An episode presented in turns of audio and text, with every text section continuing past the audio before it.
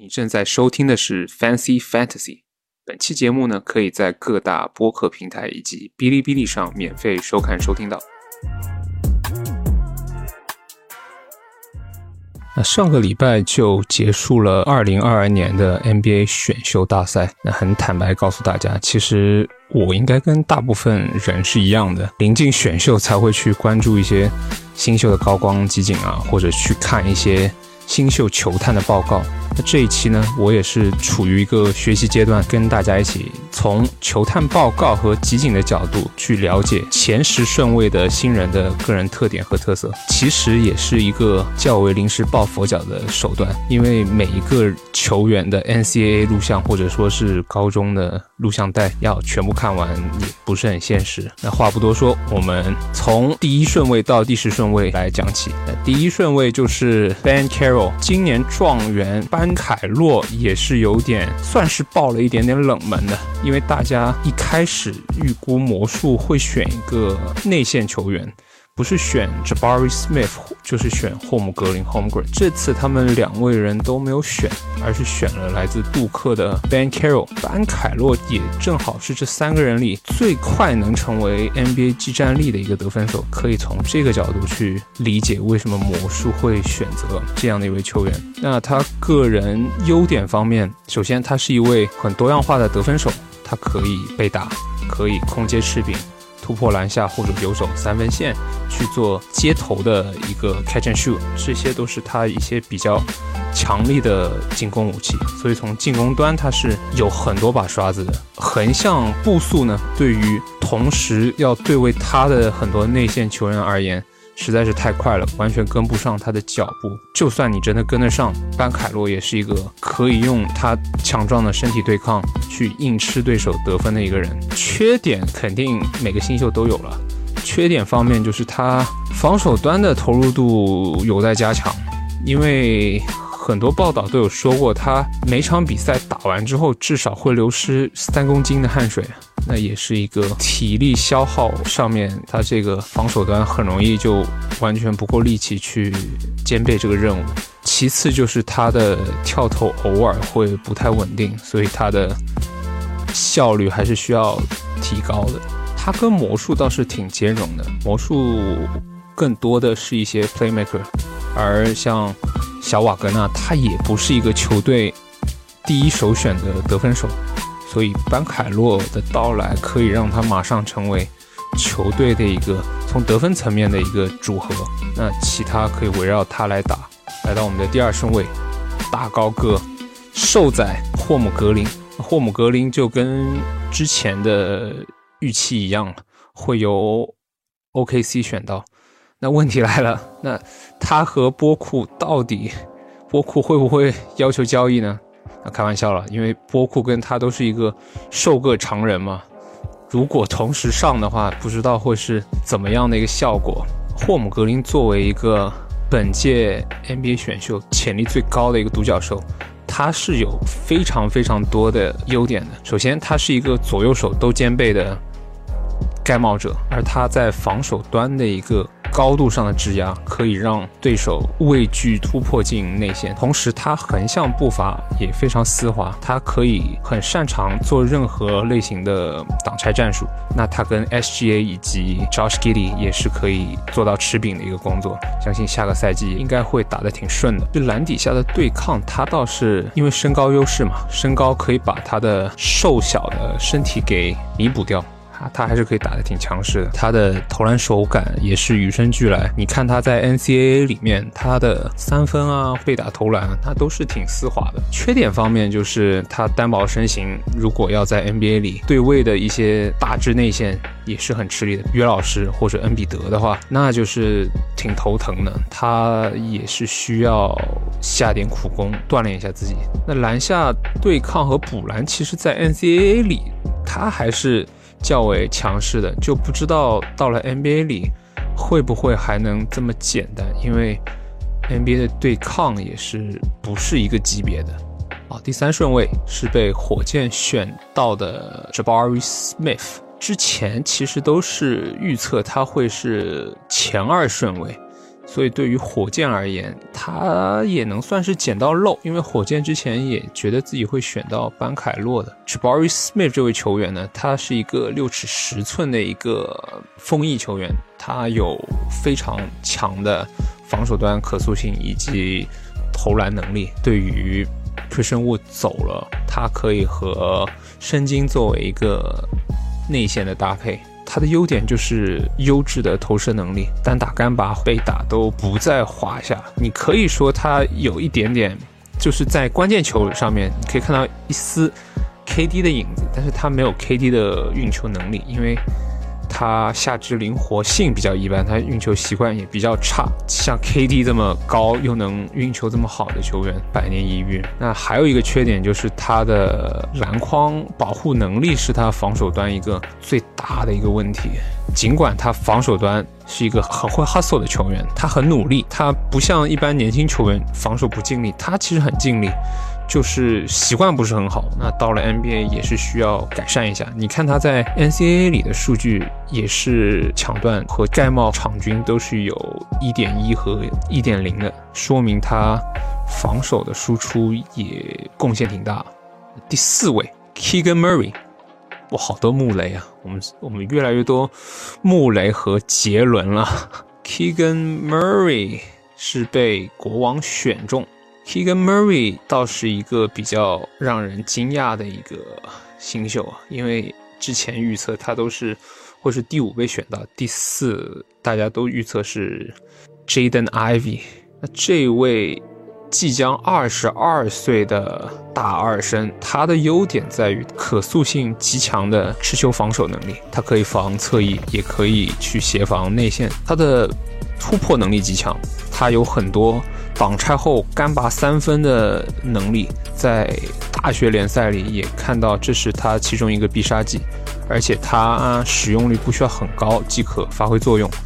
那在国王里面，你使用率低能发挥作用呢，就是一个很快可以兼容球队的一点了。因为 De'Aaron Fox 和萨博尼斯两个都是吃使用率的，那你缺点方面就是他的年龄也不算太小，因为现在普遍都越来越年轻了嘛。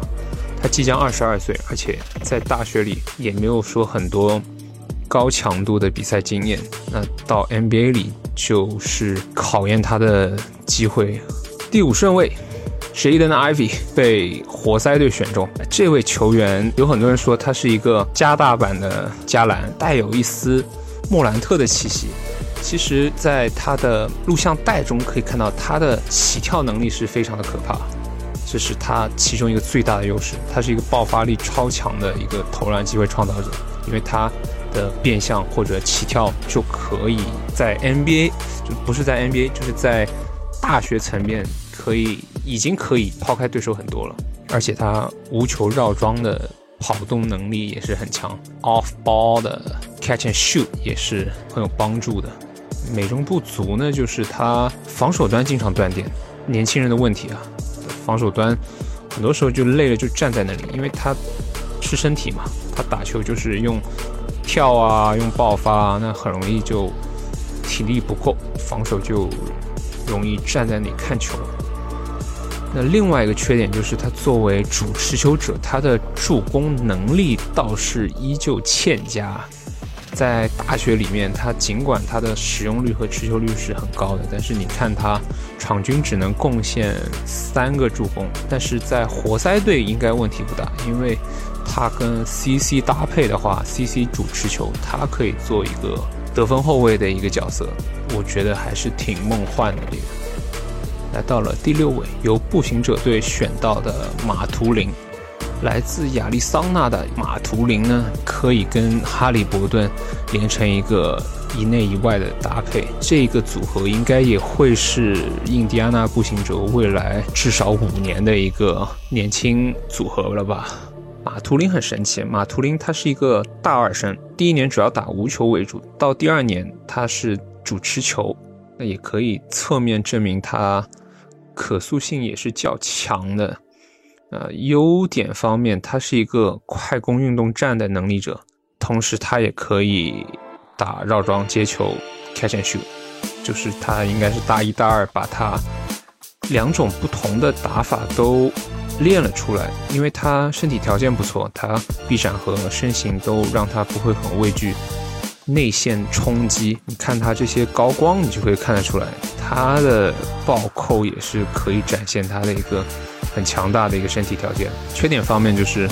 很容易陷入犯规困扰，很多时候就是头脑发热，这是很多年轻球员会有的问题。而且他也是失误大户，传球啊，或者说是进攻上面一些习惯不是很好，很容易想当然。这一方面，应该哈里伯顿和特纳倒是可以互相补助到他的一点缺点。不知道他的到来能不能激发出最好的一个特纳呢？前提是特纳不被交易掉。来到了第七位，开拓者队选了一个隐藏人物，一个 X 因素，一个谜。为什么这么说呢？因为夏普这个球员，他虽说是被肯塔基选走了，他但是他大一一场球都没有打，所以你看他大学数据，我也是给不到大家的。看到录像带也是来自高中时期的，从高中上面，他曾经是作为。全美高中第一的一个潜力新秀进到 NCAA 的，根据他高中的录像带来做推断的话，他一些优势是包括上篮技巧，他各种各样不同的方式他都有，他是。Euro step 啊，或者说是绕桩，然后接球上篮，总之它是一个技巧套装的一个全家桶，它都有。而且它的臂展以及横向移动的速率也是他个人的一个一大优点。开拓者在第七顺位选走他，应该也是为了赌他的上限。至今你可以把它看作是一张白纸。长远来讲，他也许是这一次选秀里面最强的一个得分手。那缺点很明显了，缺点就是他没有打过任何一场大学级别的比赛，而且还有一个高中生最容易有的毛病，因为在高中里面他肯定就是万人之上嘛，投篮选择欠佳这种毛病肯定会有。到了 NBA 里就应该会跟怀斯曼一样，得靠实战或者说是靠夏季联赛、季前赛去磨练了。第八，西城品牌戴森丹尼尔斯，那丹尼尔斯和基迪是老乡啊。也是一位来自澳大利亚的 playmaker，这位球员是没有打大学，直接进到了发展联盟。个人特点方面，他是一个很善于阅读球场上变化的一个球员。他 mismatch 解读的非常好，很会随机应变，而且挡拆之后的优质出球也是做得很好，通常都会转换成一个 wide open 的一个，可能是内线小抛投、扣篮，或者说是外线的无人防守三分，可能真的是一个澳大利亚人很会助攻的一个优点吧。那防守端的 hustle 属性也是拉满，鹈鹕的防守人真的好多啊。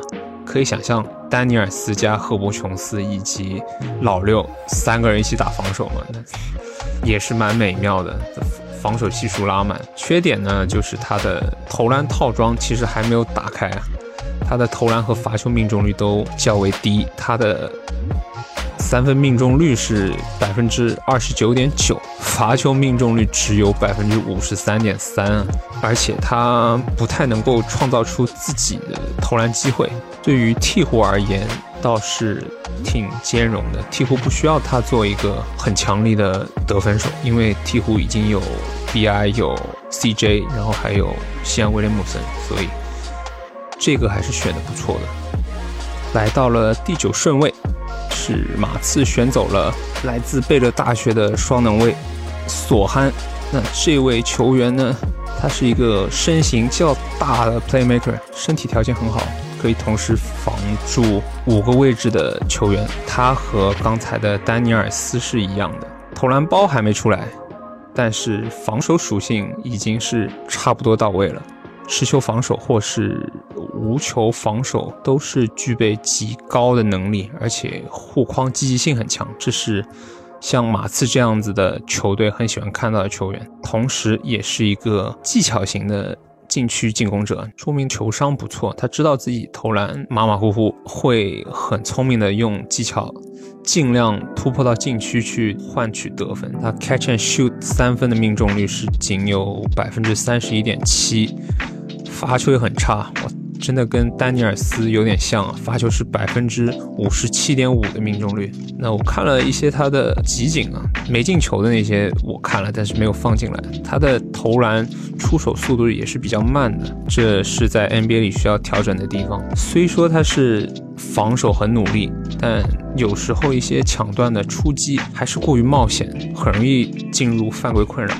来到了第十位。奇才选走了 Johnny Davis。强尼戴维斯的特点在于，他是一个手法很多变的高难度射手，接球之后的一个节奏也比较优质。很多时候选大学球员，大家都是看他一个天赋，可能是一些身体条件，或者说是一些接头的节奏啊。